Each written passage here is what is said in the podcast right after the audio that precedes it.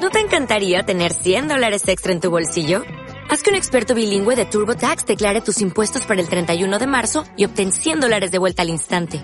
Porque no importa cuáles hayan sido tus logros del año pasado, TurboTax hace que cuenten. Obtén 100 dólares de vuelta y tus impuestos con 100% de precisión. Solo con Intuit TurboTax. Debes declarar para el 31 de marzo. Crédito solo aplicable al costo de la presentación federal con TurboTax Full Service. Oferta sujeta a cambios o cancelación en cualquier momento. Hey guys, it is Ryan. I'm not sure if you know this about me, but I'm a bit of a fun fanatic when I can. I like to work, but I like fun too. It's a thing. And now the truth is out there. I can tell you about my favorite place to have fun. Chumba Casino. They have hundreds of social casino style games to choose from with new games released each week. You can play for free anytime, anywhere and each day brings a new chance to collect daily bonuses. So join me in the fun. Sign up now at ChumbaCasino.com. No purchase necessary. BGW. Void were prohibited by law. See terms and conditions. 18 plus. Equilibrio entre alma, mente y cuerpo. Bienvenidos a Sanamente, la cita con el bienestar. Dirige Santiago Rojas.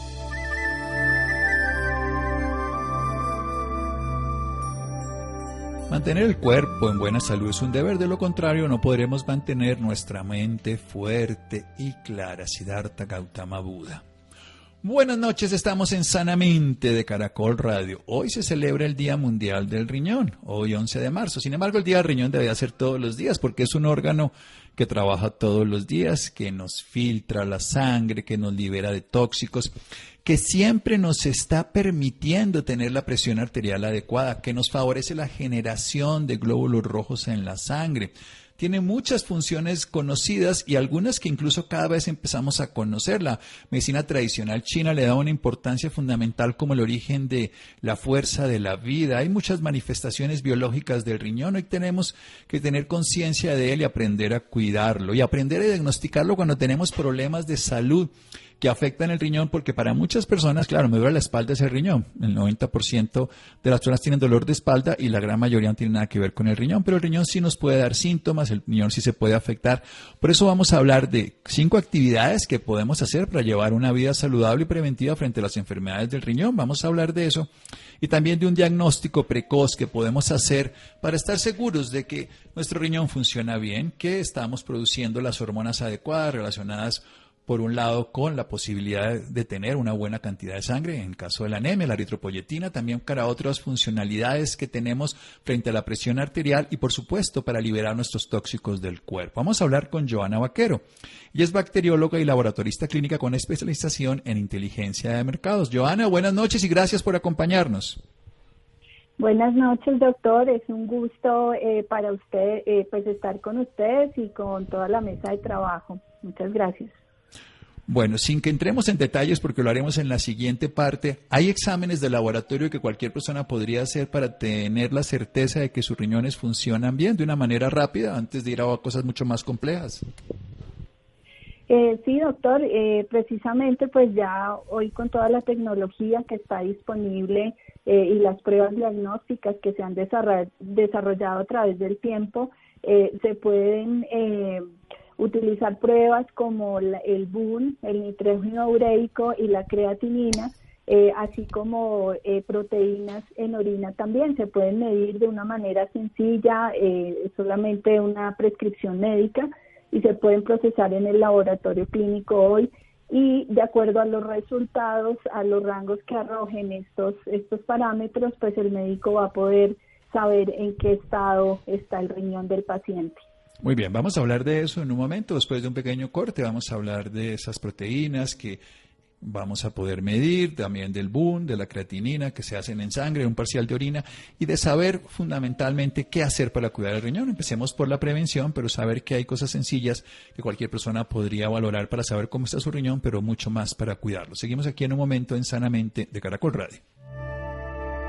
Síganos escuchando por salud. Ya regresamos a Sanamente. Bienestar en Caracol Radio. Seguimos en Sanamente.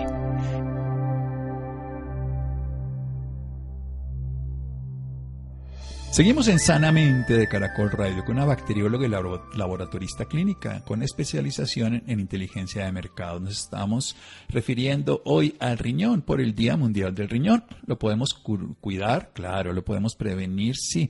También lo podemos diagnosticar. Vamos a hablar primero de esas actividades que podemos hacer para llevar una vida saludable y preventiva frente al riñón. Hay que decir que generalmente cada año se tienen más o menos 13 millones de casos nuevos de enfermedades renales, alteraciones renales. Así que 2 millones de personas incluso, lo que puede haberse dicho que ha fallecido en la pandemia durante un periodo más corto, pero se pueden llegar a tener afectaciones o muertes producidas por enfermedades renales. Esto estamos hablando a nivel mundial. Tenemos entonces que cuidar ese riñón. Vamos a hablar sobre eso. Doctora Joana, ¿cómo, cómo empezamos? ¿Cómo hacemos para mantener esos riñones saludables? Sí, doctor, pues básicamente eh, tenemos unas recomendaciones básicas que cualquiera de nosotros puede empezar a hacer desde este mismo momento y es eh, mantenerse hidratado. Sabemos que siempre nos recomiendan eh, durante nuestra vida estar con un mínimo de hidratación diaria. que como usted lo mencionaba, para el riñón esto juega un papel muy importante, entonces importantísimo esa hidratación diaria que tengamos y controlada. Eh, comer de manera saludable, hoy pues obviamente por todos los retos que hemos tenido por situación de pandemia y demás, se vuelve aún mucho más importante mantener esos hábitos saludables en, los alimentos que consumimos. Eh, por supuesto, también hacer unos chequeos periódicos en cuanto a lo que tiene que ver con nuestra presión arterial y en los niveles de azúcar en nuestra sangre, ya que desafortunadamente pues estos dos eh, afecciones pueden estar también desarrollando un problema en nuestros riñones a largo plazo. Hacer ejercicio es importante, eh, mantenernos activos, eh, incluir en nuestras rutinas diarias algo de actividad física siempre va a ser muy beneficioso para nuestro organismo y asimismo también limitar el consumo de alcohol y cigarrillo que también de alguna u otra manera eh, pueden afectar nuestro riñón especialmente a, largo plazo. Sí, sin duda. Uno podría decir eh, ni siquiera beber ni fumar, porque ya cualquier cosita que hagamos, y sobre todo el cigarrillo, porque va a alterar la circulación, porque va a afectar la salud. Hablemos un poco de la comida, hablemos esa visión, porque cuando hablamos de comida saludable, las personas pueden opinar de cualquier manera y también hablemos un poco de la hidratación, hagámosle un poco más de esa condición para desarrollar mejor la idea para que las personas lo puedan aplicar. Recordemos que la gran mayoría de los casos, salvo que tengamos, por ejemplo, una litiasis renal, que es un cálculo renal, o que tengamos una infección urinaria, la famosa cistitis si es baja, o una pironefritis si es alta, la mayoría de los problemas del riñón pasan desapercibidos. De pronto la persona se siente un poco abotagada, cansada, hinchada a los pies, pero puede no darse ni siquiera cuenta de eso, puede estar cansado por estar anémico. Así que recordemos que sería lo bueno, ya después vamos a hablar de exámenes de laboratorio y todo. Hablemos un poquito más de la hidratación. ¿Qué recomienda usted? Eh, pues lo que siempre nos recomiendan básicamente, doctor, son dos litros de agua diario. Eh, sin embargo, pues como usted lo comentaba, también va a depender pues de esta condición física que tenga cada, cada paciente, ¿no? Entonces, pues si llegan a ver alguna alteración diferente por el consumo de líquido, algo de retención o en algún comportamiento diferente en el organismo, pues por supuesto hay que consultar inmediatamente con, con el médico, pero de manera regular la recomendación es eh, un consumo mínimo de dos litros de agua diario. Estamos hablando de agua, ¿no? No estamos hablando de gaseosas, no estamos hablando de otro tipo de bebidas, porque a veces las personas lo, lo asocian de esa manera. La orina debe ser de color amarillo, si es oscura, obviamente puede estar generando algún tipo de, alteración. Usted es bacterióloga. Cuéntenos cómo es ese examen de parcial de orina que ustedes conocen, qué es lo que evalúan cuando una persona precisamente lleva la muestra de orina, la primera orina de la mañana. Cuéntenos un poco al respecto. Sí, señor. Eh, pues bueno, básicamente eh, esto es lo, lo, bueno de, los resultados del laboratorio, en este caso para un examen que juega un papel importante en la detección temprana del laboratorio. Eh, podemos tomar una muestra de orina al azar en donde podemos procesar una, un examen que se llama microalbuminuria con este examen, eh, eh, digamos que no tiene lo bueno de, esta posibilidad eh, y que nosotros promovemos normalmente el uso de esta, de esta prueba con, con nuestros aliados como los aseguradores y demás, es, es poder hacer una muestra sin ninguna preparación, es decir, que yo puedo hacer campañas de repente en diferentes puntos en donde pueda tomar estas muestras de orina al azar sin preparación específica y poder tomar este examen que me va a permitir medir esas trazas, esas primeras trazas de proteínas que se pueden empezar a evidenciar en la orina que no deberían aparecer. Si el riñón está funcionando de una manera adecuada, estas proteínas no deberían aparecer, por lo cual es, un, eh, es uno de los exámenes que nos, que nos permite avanzar de una manera oportuna en detección temprana. Bueno, esto es muy importante decirlo. El riñón filtra la sangre, eh, va sacando algunas sustancias de desecho, pero va conservando lo esencial. Para decirlo de una manera, lo que es el patrimonio de nuestra vida son las proteínas. Están en las membranas celulares, están codificadas por los genes y las tenemos como estructuras de la gran mayoría de nuestros tejidos. Por ejemplo, los músculos tenemos ahí una gran cantidad de proteína. Cuando el riñón le pasa la sangre que lleva proteínas, una proteína esencial que se llama la albúmina, que es lo que ustedes conocen en el huevo, el riñón jamás la bota, la filtra, la regla, pero la devuelve. Si ya empezamos a perder, significa que algo en ese filtro se está dañando. Estamos, como se dice, pasando aceite en el carro, tenemos el filtro poroso, los ejemplos que ustedes quieran ponerse en la mente, no importa. Pero eso es un examen, entonces uno se hace una tirita de orina y con eso tendríamos, por lo menos, no saber qué es lo que está pasando, pero saber que hay que hacer algo más porque el riñón está empezando a generarnos enfermedad, ¿cierto? Así es, doctor. Con esos eh, hay unos parámetros mínimos y cuando ya se arrojan unas cantidades superiores a ese parámetro mínimo, ya es una alerta en donde ya hay que entrar a hacer otros estudios probablemente complementarios para poder eh, pues ya empezar a hacer una un estudio, un análisis mucho más profundo del paciente, como de repente imágenes diagnósticas complementarias también, que sabemos que hoy en día están disponibles para identificar de manera temprana estos daños. Sí, bueno, lo importante es cada cuánto se podría hacer un examen de este estilo, cada cuánto una persona podría hacer estos test de microalbuminuria, después hablaremos un poquito de la BUN, bueno, la creatinina, en fin. Pero estos exámenes de microalbuminuria que se hacen, ya nos dijo que no tiene que ser la orina de la mañana, como la que uno lleva al parcial de orina, que también es una opción, por supuesto, porque ahí también se va a diagnosticar lo mismo, sino en un momento, sentado uno dice, bueno, voy a, ponerlo. ¿Cada cuánto se podría hacer este examen como punto de referencia? Hoy a propósito del Día Mundial del Cuidado del Riñón.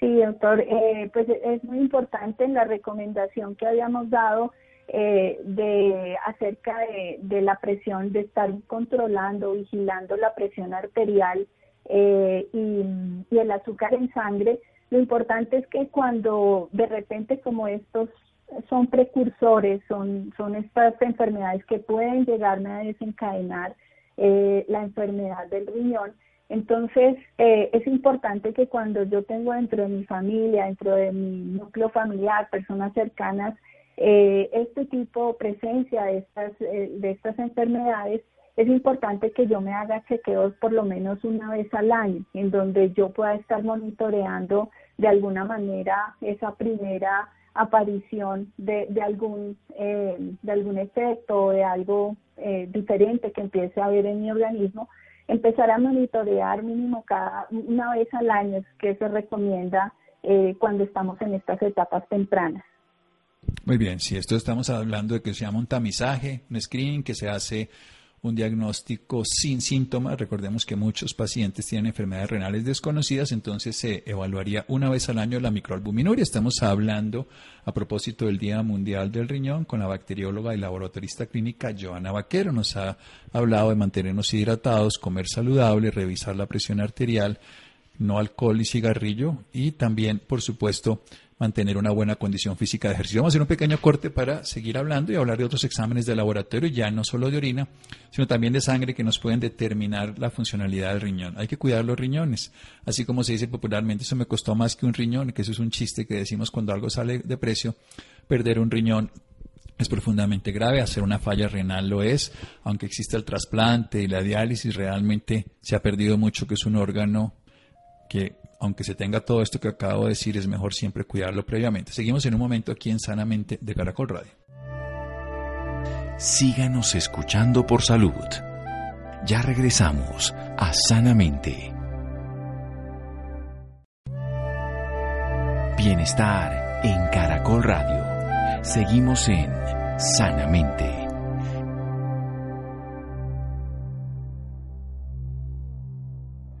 Seguimos en Sanamente de Caracol Radio. Estamos hablando de, en el Día Mundial del Riñón con Joana Vaquero, bacterióloga y laboratorista clínica. Hay que decir fundamentalmente que el riñón, que se puede afectar por hipertensión o por diabetes, que puede generar la falla también por el uso de medicamentos. La gran mayoría de de los usos inadecuados de medicamentos tienen problemas, pero específicamente, por ejemplo, los AINES, los antiinflamatorios, el ibuprofeno, la aspirina, de manera inadecuada puede favorecer que una tercera parte de todos los casos de falla renal vengan de allí. También la presión arterial alta, o sea, los pacientes hipertensos que no se cuiden, y también es una enfermedad silenciosa. Así que tomarse la presión arterial un par de veces al mes y nunca se la ha tomado para ir sabiendo no solo una toma y después un par de veces al semestre y un par de veces al año también se va tomando la presión en reposo, después de estar cinco minutos sabemos cómo está la presión arterial, así como también es importante saber cómo está la glicemia, ahora vamos a hablar de laboratorios, mantenerse bien hidratado, nos habla de dos litros de agua siempre y cuando no haya un daño, estamos hablando de prevención, pero estamos hablando de agua, no estamos hablando de jugos, ni estamos hablando tampoco de otras sustancias como serían gaseosas o bebidas de cualquier estilo. Hay que tener comida real, comida saludable, que nos aporte vitaminas y minerales, comiendo frutas, verduras, comer comida que tenga una calidad integral, pero y sobre todo bajar a dos partes extremas. Uno tiene que ver con los salados y otro con todas esas grasas trans que están en la comida chatarra. Por otro lado, hay que también el alcohol y el cigarrillo, disminuirlos al máximo. Hay que hacer algo fundamental, por último, o por primero o por siempre, hacer ejercicio. La Organización Mundial de la Salud nos habla de 150 minutos a la semana de ejercicio, lo que le permite a una persona mantener una actividad física adecuada. 150 minutos a la semana significan 30 minutos, 5 días a la semana. Eso como mínimo, ojalá hacer más, hacer 300, podrían llegar a ser la persona, que sería una hora 60 al día, que pueden ser incluso en algunos intervalos a lo largo del día, pero lo importante es mantenerse activo. Y nos estaban hablando ahorita de la microalbuminuria. Significa que nosotros podemos perder, porque se filtra el riñón, el riñón se altera, el, filtro, perdón, se altera el filtro en los glomérulos y empieza a pasarse unas proteínas que son esenciales para la vida, la albúmina que está en la sangre circulando, y cuando se vuelve alterado, poroso, por decirlo así, se va perdiendo y esa pérdida se puede detectar con un examen de orina que se puede hacer muy fácil, que en cualquier horario, cualquier tipo, o sea, no solamente la primera de la mañana, se hace sin ningún tipo de preparación y se puede detectar y saber que eso ocurre, que se pueden hacer en las empresas, en cualquier lugar, ese tipo de exámenes tan sencillos puede llevar a que en una medida, como todo pasa con las enfermedades complejas, si las diagnosticamos a tiempo, nos va muy bien. Hablemos de los otros exámenes, usted siendo bacterióloga los conoce muy bien, que se pueden tomar en la sangre. Sí, así es, doctor. Pues también eh, tenemos, o sea, dentro de los portafolios de, pruebas diagnósticas disponibles en los laboratorios para monitorear la función renal, también se encuentra la, el BUN y la creatinina en donde pues por medio de estos también, doctor, como lo explicaba, eh, en algún momento se puede hacer una, un cálculo que se hace eh, para poder, con estos valores que arrojan estos dos em, parámetros, para poder calcular la tasa eh, de filtración glomerular, glomerular, tal cual como lo mencionó doctor, pues al, al esa esponja estar fallando, ¿cierto? Si lo podemos llamar de una manera gráfica eh, para que nos puedan también comprender. Eh, básicamente ahí es como medir ese porcentaje de filtración que está haciendo el riñón en ese momento y asimismo poder saber a qué, eh, en, qué porcentaje nos está funcionando ese riñón y pues eso es uno de los parámetros que los especialistas utilizan para poder ir monitoreando cómo ir ajustando el, tratamiento hacia adelante o qué medidas ir tomando en el tiempo para pues garantizar la, la vida de ese riñón en el tiempo. Bueno, es muy importante decirlo, esa filtración, la capacidad que tiene el riñón de hacerlo, pues nos va a determinar dos cosas que si está funcionando adecuadamente, pues está filtrando, está sosteniendo lo que sostiene adentro, como no sería perder la albúmina, y también ciertos minerales y muchas sustancias esenciales, por ejemplo, también toda una cantidad de elementos de la sangre que son fundamentales, los glóbulos rojos, los glóbulos blancos, para explicarlo también así. Y por el otro lado, nos está diciendo que está eliminando todas estas toxinas que el organismo ha atesorado por la dieta, por los desechos del mismo proceso del organismo del metabolismo. ¿Cómo sería? ¿Cómo se mediría? Cuéntenos un poco más de esa filtración, cuáles son esos exámenes y ya sabemos que eso le va a decir al médico en qué condición está después de saber que está ya perdiendo un poquito de proteínas a través de la orina.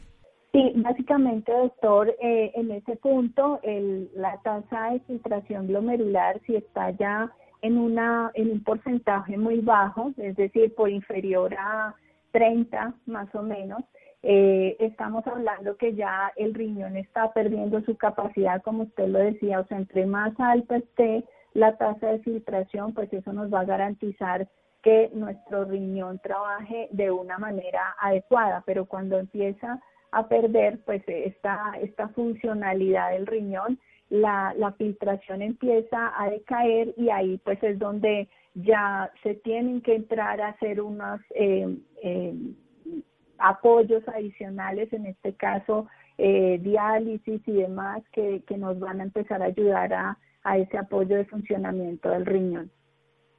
With lucky landslots, you can get lucky just about anywhere. Dearly beloved, we are gathered here today to. Has anyone seen the bride and groom? Sorry, sorry, we're here. We were getting lucky in the limo and we lost track of time. No, Lucky Land Casino, with cash prizes that add up quicker than a guest registry in that case, I pronounce you lucky. Play for free at LuckyLandSlots.com. Daily bonuses are waiting. No purchase necessary. Void were prohibited by law. 18 plus. Terms and conditions apply. See website for details. Sí, ese apoyo al funcionamiento tiene que ser esencial. A mí me gusta mucho recordarle a las personas también en la alimentación, y ahora no le hice el énfasis, es que la gran mayoría de los pacientes precisamente que dañan el riñón, además de los hipertensos, donde la gente asocia el tema de la sal, pero también en la hipertensión y sobre todo en la diabetes, el consumo exagerado de azúcares, de azúcares refinados, de comida ultraprocesada, que termina siendo pues uno de los grandes agentes destructores de los riñones. Y bueno, se puede medir, saber que esté por encima de 30 este valor, que la filtración sea adecuada, pero lo importante, volvemos a insistir, y más en el Día Mundial del Riñón, en la prevención. ¿Qué significa esto del BUN? ¿Qué significa esto de la creatinina? Que las personas eh, o el BUN o nitrógeno ureico o la creatinina, cuando lo miran en el laboratorio, la gente le pide estos tipos de exámenes, los médicos los solicitamos. Sí, básicamente, como lo decía doctor, son estos eh, metabolismos que, que se generan en la sangre y desechos que, que saca la sangre y que deben estar controlados. Y parte de, de, estos desechos que, que, se generan, pues eh, una de las funciones del riñón, como lo decía, pues eh, eh, eh, la medición de estos dos parámetros, pues nos va a permitir también saber en la medida en que esté aumentado, pues si, si el riñón no está funcionando de manera adecuada. Es otra de las formas también de saber que pues eh, por supuesto un, paciente que ya ha sido diagnosticado y que ya está en una etapa eh, crónica, eh, estos dos parámetros juegan un papel muy importante para saber también en qué estado se encuentra em, este, este parámetro y cómo está funcionando el riñón. Básicamente es eso. Bien, ¿qué otros exámenes? Tenemos claro entonces el parcial de orina, porque es donde está la secreción, toda la transformación de la sangre que sale como orina. Está el examen de la sangre del metabolismo de todos los residuos nitrogenados, donde está el BUN y la creatinina, nitrógeno ureico y creatinina. Y hablemos de otros exámenes que se pueden hacer de la glicemia, la, he nombrado también, porque obviamente si está alta, está por encima de 125 en ayunas o 180 después de cualquier momento del día, pues eso ya nos está hablando de que hay probablemente una diabetes. Pero ¿qué otros exámenes se pueden hacer? Eh, pues doctor, creo que estos son los más importantes. Creo que en cuanto a la evaluación de función renal, como ya lo habíamos hablado, proteínas eh, en, en, orina, pues aparte del, del parcial de orina como tal, como lo, lo mencionó, que se pueden, se evalúan puntualmente dos eh, dos partes de este examen, uno que es el químico y otro que es uno visual que se hace dentro del laboratorio en donde también se pueden observar algunas estructuras que no son normales que aparezcan en orina, pero que cuando el riñón no está funcionando bien aparecen y que son los llamados cilindros, eh, que eh, es parte de ese proceso de filtración que hace el riñón que se generan, se, se, se, sí, se generan dentro de la, la orina al final y estas son estructuras que se, que se visualizan eh, dentro del parcial de orina. Esto va de la mano, por supuesto, con, con lo que acabamos de mencionar, que aparezcan esas trazas de proteínas en, en la tirilla, como lo mencionó hace un momento, eh, y pues ya en, en etapas eh, avanzadas, como lo decíamos, para su seguimiento y monitoreo, boom, creatinina va a depender también dependiendo de, la afectación de otros órganos que de repente a raíz de, la afectación renal pueda desencadenar también problemas a nivel cardiovascular y otros tipos de, afectaciones, entonces pues van a se van a tener que generar otros estudios adicionales, enzimas cardíacas, eh, como lo decía doctor eritropoyetina, puede que al, al, no funcionar bien el riñón se genere también un estado anémico del paciente, entonces de repente se va a tener que complementar con un cuadro hemático eh, para poder monitorear eh, los niveles de hemoglobina que tenemos en, en sangre para ir también ajustando el tratamiento de los pacientes. Entonces va a depender un poco de ese estado en el que se encuentra el paciente y eh, dependiendo de esto pues va a tener otros eh, exámenes complementarios a todo ese monitoreo. Bueno, recordemos que la mayoría de estos problemas ocurren asintomáticamente. Hablemos un poco más. Usted es bacterióloga, debe conocer muy bien el parcial de orina. ¿Qué, se puede ver en un parcial de orina? Porque uno le hace un examen químico y un examen físico y un examen microscópico que también es microbiológico en caso tal. Cuéntenos un poco más para que las personas entiendan algo tan sencillo como un parcial de orina, en este caso una tira para microalbuminuria, pero también se puede saberlo desde otras perspectivas. Sí, así es. Eh, el examen de, orina está compuesto por dos eh, por dos partes, en donde una es un examen químico, en donde eh, en, el, en la orina que los pacientes llevan al laboratorio, esto se pasa a un recipiente especial ya dentro del laboratorio, se introduce una tirilla que se deja reaccionar cerca por un minuto aproximadamente y luego se deja pasar unos dos minutos más mientras se genera una reacción. Esta tirilla está compuesta por cerca por unas almohadillas muy pequeñas en donde en cada almohadilla se va a hacer una medición de, un parámetro diferente. Entonces, dentro de los parámetros pueden estar alrededor entre 10 parámetros em, hasta 12 parámetros, eh, en donde se miden leucocitos, eh, sangre, trazas de sangre en orina, eh, se evalúan la, las proteínas, se evalúa eh, también la traza de nitritos, eh, diferentes parámetros que nos van a, indicar de alguna manera si hay alguna otra afección también renal, porque en este caso puede también de repente detectarse una infección urinaria, por ejemplo, en donde, como lo decía doctora ahorita, en, en el examen microscópico también yo puedo correlacionar eso que me está saliendo en la tira de orina, el resultado químico que me está saliendo ahí, yo lo correlaciono también con lo que estoy observando al microscopio, eh, con una centrifugación, un proceso que se hace para tratar de concentrar esas eh, partículas que están dentro del parcial de orina entonces, eh, ese concentrado al final, que lo hago con un procedimiento dentro del laboratorio a través de una centrifugación que se puede hacer, yo paso eso a una lámina, laminilla para poderlo observar mejor, eh, paso una, una cantidad pequeña y a la observación al microscopio yo puedo identificar si, por ejemplo, lo que hablábamos hace un rato, si me marcó proteínas, por ejemplo, me está marcando que hay ya proteínas en orina, en la reacción química yo correlaciono y eh, es probable que a la observación microscópica encuentre entonces eh, cilindros que les mencionaba que es una de las estructuras que se genera cuando aparece proteínas. Puedo identificar también cristales, otras, otras estructuras que no, no es normal que aparezcan en orina. Una orina normal aparece casi que transparente, translúcida, de repente uno observa un par de células, eh, algo muy, muy, muy, muy poco realmente, muy escaso. Mientras que cuando hay un, un problema renal se, se pueden identificar varias estructuras, se identifican también células en una mayor proporción, porque también se genera una escamación del riñón y al, y al generarse esa escamación, pues aparecen también eh, cierto tipo de células en, en el examen urinario. Si de repente hay una infección urinaria por el que en, este caso el paciente esté cursando una infección urinaria, eh, se observan las eh, bacterias también se pueden observar.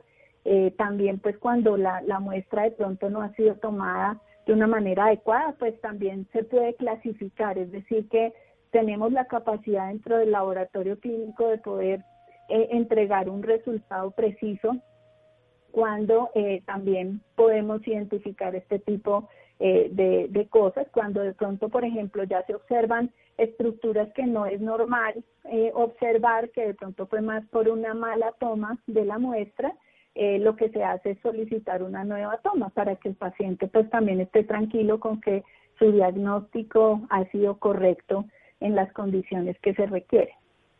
Sí, también además puede pasar eso, un error de laboratorio, somos humanos pero bueno, se vuelve y se corrobora, son exámenes, afortunadamente que todo, en este caso, cualquier tipo de EPS las cubre, son exámenes de bajo costo y de fácil acceso en el sistema de salud en cualquier lugar de Colombia. Son exámenes como la tirilla al parcial de orina, que se puede mirar cómo estamos muchas más funciones, y se pierde también glucosa, también podemos ver al microscopio y ver estos cilindros que serían ya un daño de la función renal, también se pueden infecciones, en fin, pero cosas tan sencillas como la microalbuminuria o exámenes de sangre como la glicemia, como el nitrógeno ureico y el boom, nos pueden hacer un perfil junto a una presión arterial de saber cómo está una persona, porque su riñón se puede estar afectando. Hoy en el Día Mundial del Riñón estamos hablando con Joana Vaquero, que nos ha hecho referencia a, a, funciones esenciales como mantenerse hidratado, comer saludable, la presión arterial dentro de límites normales, no alcohol, no cigarrillo y el ejercicio 150 o más minutos a la semana. Doctora Joana, muchísimas gracias. No, doctora, a ustedes y pues de nuevo el llamado a, tomar conciencia eh, de todos de nuestros de nuestro mismo organismo y de seguir cuidando la salud de nuestros riñones.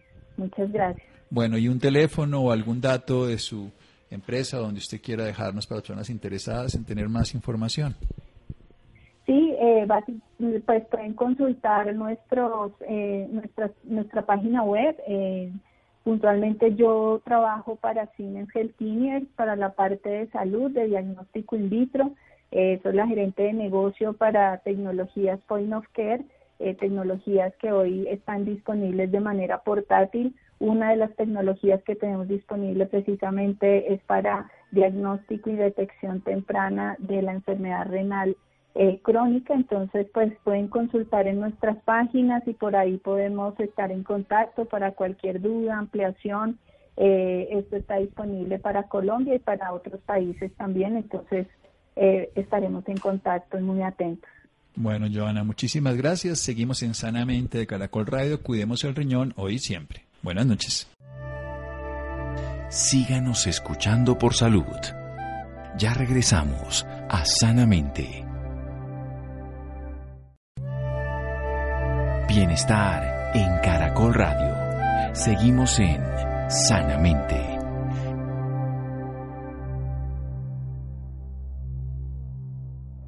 Seguimos en Sanamente de Caracol Radio. Cinco prácticas empresariales para avanzar en equidad de género. Un ambiente laboral diverso genera redes laborales sólidas que actúan desde el respeto y el trabajo en equipo. Adrián. Muy buenas noches Santiago y muy buenas noches a cada una de las personas que a esta hora nos escuchan en Sanamente. Hoy quiero que hablemos sobre los beneficios del consumo de probióticos para la salud femenina. Y es que en los expertos de Bionutrec, biofarmacéutica colombiana, pionera el desarrollo de suplementos probióticos, recomiendan el consumo de estos seres vivos a lo largo de toda la vida de la mujer. La suplementación probiótica provee beneficios especiales para las mujeres más allá de, un, de la regulación de la microbiota intestinal y la absorción de nutrientes. Y en algunas etapas de la vida de la mujer, los probióticos ayudan a mejorar el estado anímico, la salud de la piel y el área genital. Pero por supuesto que para ampliarnos esta información nos acompaña a esta hora la doctora Sandra Janet Santos Rocha, ella es microbióloga de la Universidad de los Andes, especialista y doctora en biotecnología con una experiencia de 25 años en el manejo y la aplicación de microorganismos en la industria,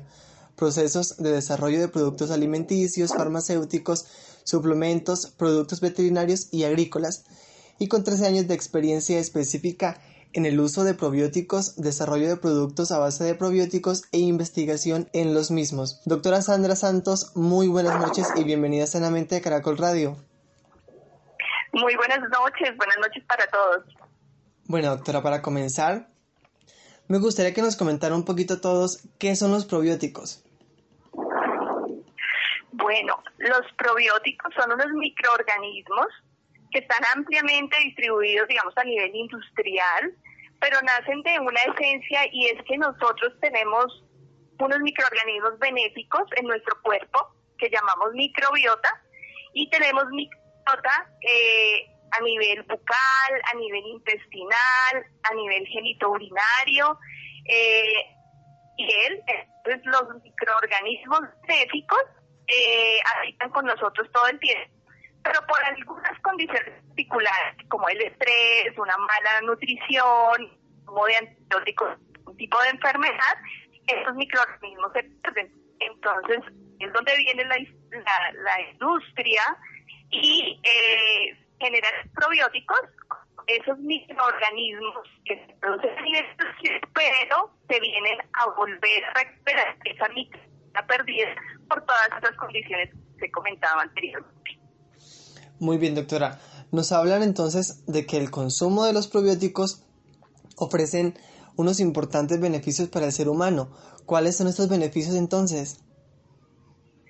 Bueno, como ellos nosotros existen nosotros a lo largo de nuestra vida estamos en una relación simbiótica donde nos colaboramos mutuamente. Entonces, todos les proveemos algunos nutrientes producto de nuestra nutrición y ellos a su vez conviviendo con nosotros, ah, sobre todo a nivel intestinal, ellos son capaces de vivir y multiplicarse allí, de producir muchísimas vitaminas y nutrientes, pero además, y algo supremamente importante, es eh, favorecen eh, el sistema inmunológico, reforzar ese sistema inmunológico y también ayuda a combatir microorganismos que nos pueden causar enfermedad. Entonces, al estar allí conviviendo con nosotros y efectuando esa función benéfica, el resultado o la consecuencia va a ser un bienestar en general. Entonces vemos que los probióticos, estando, digamos, eh, con nosotros eh, en equilibrio, vamos a tener un beneficio a nivel inmunológico, a nivel intestinal, a nivel hepático, a nivel eh, respiratorio, de piel, a nivel cognitivo y de estado de ánimo también. Entonces, ellos son unos microorganismos que en su mayoría se encuentran en el intestino, pero la salud intestinal, la consecuencia de una buena salud intestinal es un bienestar en todos los sistemas y los probióticos se vuelven tan importantes para nosotros. Perfecto, doctora. Y en el caso específico de las mujeres, ¿existen algunas etapas en las cuales deberían consumir estos microorganismos específicamente? Claro, además de los beneficios normales que tienen los probióticos para todos los seres humanos en todas las etapas de la vida, a nivel de, la mujer existen unas condiciones particulares donde ellos se envuelven y juegan un papel muy, importante. Entonces, además de estos beneficios que les comentaba, intestinal y que con consecuencia tiene bienestar general, eh, también tenemos pues, nuestra microbiota vaginal eh, y nuestra microbiota en nuestro sistema genitinario. Allí ellas tenemos unas eh, bacterias benéficas y también por muchas condiciones, cambios hormonales, o de la vida de las mujeres, eh, se pueden perder. Entonces nos volvemos presa fácil de microorganismos oportunistas que pueden causar alguna infección, ya sea urinaria o también eh, vaginales. Entonces los probióticos juegan un papel muy, importante allí. Eh, un consumo de probióticos eh, de manera regular nos pueden, digamos, bienestar intestinal y debido a la cercanía, a la cercanía que hay eh, la, la con la zona intestinal, pues eh, se ayuda o hay una labor eh, y podemos obtener una salud eh, eh, vaginal apropiada. Entonces empecemos desde cuando nacemos. Eh, nuestras mamás, cuando nacen, cuando nosotros nacemos, nos proveen esos primeros probióticos van a empezar a ejercer esa acción protectora. Entonces, las mujeres, eh, cuando tienen sus partos vitales, eh, proveen los probióticos de los bebés. Entonces, durante etapa de embarazo y lactancia, es muy importante esa, esa microbiota intestinal poderle dar al bebé todos sus beneficios probióticos. Entonces, ma, está en de la lactancia y consume probióticos de manera regular, pues va a poderle brindar a su bebé eh, una protección a nivel, digamos, de eh, intestinal y también a nivel inmunológico. Luego, cuando llegamos a la, a la edad adulta, pues vienen todos estos cambios eh, hormonales que pueden afectar esa microbiota vaginal y es por eso que es tan importante el consumo regular de los probióticos.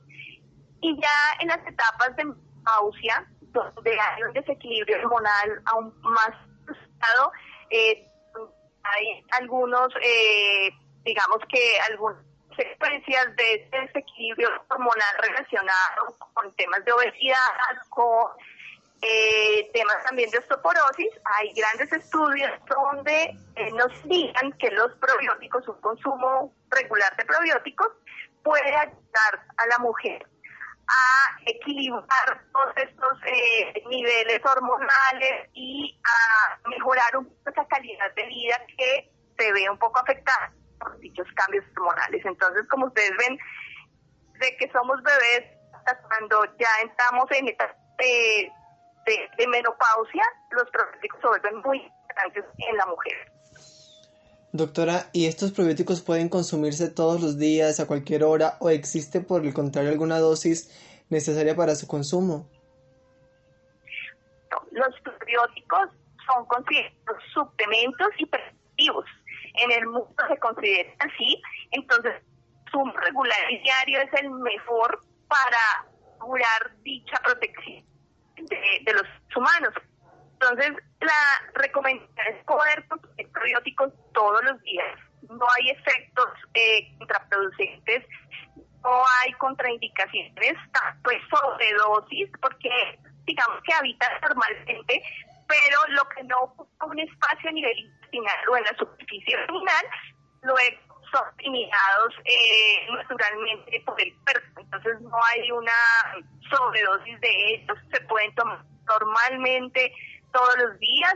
Eh, existe algo y es que como microorganismos son una población, se necesita haya una carga de microorganismos importantes, ya que nosotros los vamos a consumir y pasan por estómago. Allí hay una mortalidad, necesitamos que lleguen unas, unas cantidades interesantes de probióticos a nivel intestinal y por eso, digamos, las personas que consumen probióticos en las etiquetas que se habla de billones y de billones, lo más recomendable es consumir probióticos en recuentos de billones de unidades tomadoras de colonia para asegurar que tengamos carga suficiente que tiene el intestino y que nos haga toda esta labor de protección probiótica. Entonces, eh, eh, es súper recomendable, súper recomendable el consumo diario y el consumo de probióticos con conteos de billones.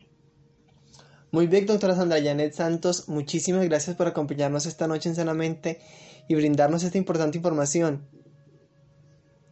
Bueno, muchísimas gracias a ustedes por la invitación. Eh, la invitación también para que nos sigan en nuestras páginas, en nuestras redes sociales de Bionutrec. Eh, estamos eh, muy complacidos de poder compartir información de valor. Para nosotros los probióticos son muy, muy importantes eh, y queremos de alguna manera poderles eh, mostrar las bondades y las verdades acerca de los probióticos. Entonces nos pueden seguir en nuestras redes sociales, arroba Bionutrec, en Instagram o Bionutrec Latam en Facebook. Muchísimas gracias por la invitación. Bueno, ya lo oyeron, Bionutrec en Facebook e Instagram para encontrar un poquito más de información sobre este importante tema. A Santiago y a nuestros oyentes, muy buenas noches y que tengan todos un feliz descanso. Bueno, gracias Adrián, muchas gracias a Fer, Ricardo Bedoya, Laura, Jessy Rodríguez. Quédense con una voz en el camino con Ley Martín. Caracol piensa en ti. Buenas noches.